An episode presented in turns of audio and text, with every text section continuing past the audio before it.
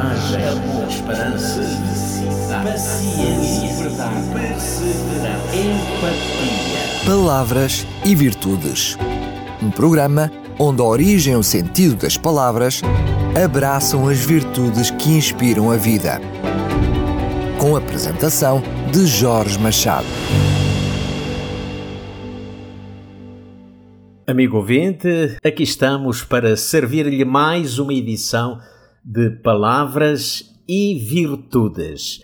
Hoje escolhi uma das palavras mais extensas da língua portuguesa. Seis sílabas compõem a palavra longanimidade. Bom, não é a mais longa, mas uma das longas palavras da nossa língua e que representa talvez a mais abrangente de todas as virtudes. Bom, já vai perceber porquê. A palavra longanimidade tem origem no latim longanimitas e longanimitas provém de dois termos latinos. São eles longos, que significa longo, e animus, que significa alma, também traduzido por ânimo. Deste modo, longanimidade no latim reflete a ideia da qualidade daquele que tem uma alma longa, ou seja, aquele que com paciência, firmeza e serenidade é capaz de enfrentar as adversidades. Falar de longanimidade nos nossos dias acredito que é um desafio muito grande, mas possuir essa virtude é sem dúvida uma dádiva fantástica. Embora não seja uma palavra muito usual no português comum, a verdade uh, é, na linguagem das Sagradas Escrituras, a palavra longanimidade é muito frequente, tanto no Novo como no Antigo Testamento. No Novo Testamento, a palavra longanimidade diz-se macrotimia, que advém da junção de duas palavras macro, que nós conhecemos bem e que tem o sentido de grandeza, e timia, que é traduzida por sentimento, mas que tem na sua origem a raiz tumos, que significa literalmente respirar. No Antigo Testamento, a palavra hebraica longanimidade tem significado semelhante à palavra do Novo Testamento. Deste modo, esta palavra, de acordo com as suas origens e que aparece tantas vezes na Bíblia Sagrada, traduzida poderá ser também respiração longa. Bom, você, amigo ouvinte, consegue perceber como é a respiração de uma pessoa que está muito zangada ou irada? É uma respiração ofegante, uma respiração curta e por vezes até descompassada. Ao contrário, a respiração de uma pessoa paciente que permanece serena é uma respiração tranquila, calma, é uma respiração longa e serena, enfim, uma respiração profunda. É essa a ideia que se pode obter segundo a etimologia da palavra longanimidade.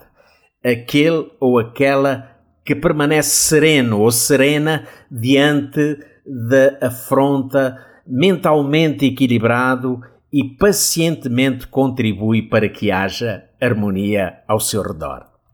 No livro de Provérbios, o rei Salomão sublinhou que a longanimidade é uma qualidade essencial que ajuda a promover a paz e a convivência amigável entre as pessoas.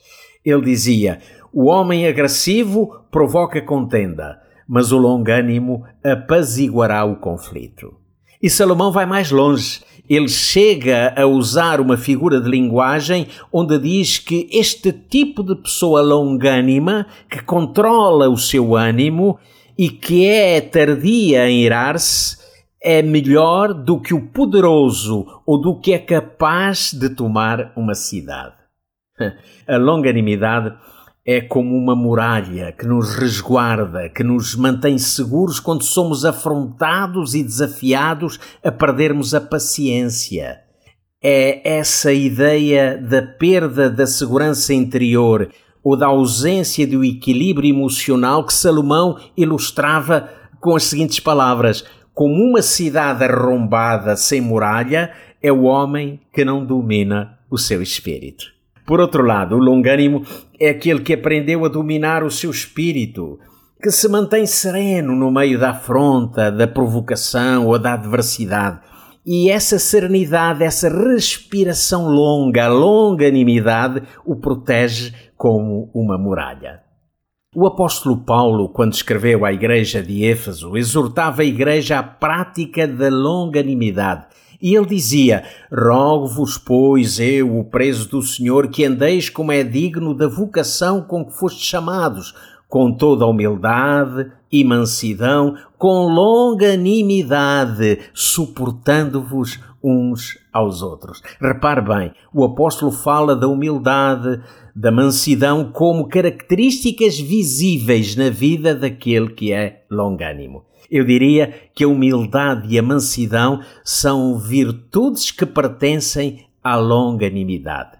E o apóstolo depois conclui afirmando que o longânimo é aquele que é capaz de tudo suportar com amor. Neste contexto, Jesus Cristo vai ainda muito mais longe num tempo muito semelhante ao de hoje, onde o habitual é retribuir a ofensa com a ofensa, ele surpreende o mundo com uma proposta em tudo diferente. Jesus afirmava: Eu, porém, vos digo que não resistais ao mal, mas se qualquer te bater na face direita, oferece-lhe também a outra. E ao que quiser pleitear contigo e tirar-te a túnica, larga-lhe também a capa. E se qualquer te obrigar a caminhar uma milha, vai com ele duas. Bom, nem todas as pessoas concordam com esta declaração de Jesus. E porquê? Porque nos nossos dias, para a maioria das pessoas, digamos assim, este conceito, segundo o que acabamos de referir, é um sinal de fraqueza ou até de cobardia. Porque a tendência humana é responder, agir e pagar na mesma medida e aquele que não responde à provocação é considerado um medroso. Repare que Jesus começa por nos dizer: não resistais ao mal, ou seja, fica quieto, mantenha calma, não respondas à provocação. E depois ele conclui de forma que a maioria das pessoas ainda menos aceitam: dá a outra face, ou então anda mais uma milha. Afinal, o que significa dar a outra face. Certamente não significa ficar exposto ou aceitar qualquer tipo de agressão ou violência gratuita, mas longe de ser um sinônimo de fraqueza, dar a outra face ou andar eh, mais uma milha é aquela conduta que recusa replicar na mesma proporção com uma atitude retaliatória. Significa, eh, sobretudo, a negação à vingança ou à justiça pelas próprias mãos. Eh, não é um caminho fácil, mas é uma opção sábia e equilibrada. A longanimidade não é algo que se desenvolve na vida de uma pessoa de um dia para o outro, mas como todas as virtudes, é algo que precisa de ser cultivado dia a dia ao longo do percurso da nossa existência. E por hoje por aqui ficamos. Espero que tenham sido úteis os momentos que passou conosco em mais uma edição de Palavras e Virtudes. Voltamos em breve. Até lá fica o meu sincero abraço. Coragem, esperança, paciência, verdade, perseverança, empatia. Palavras e Virtudes. Um programa onde a origem e o sentido das palavras abraçam as virtudes que inspiram a vida. Com a apresentação de Jorge Machado.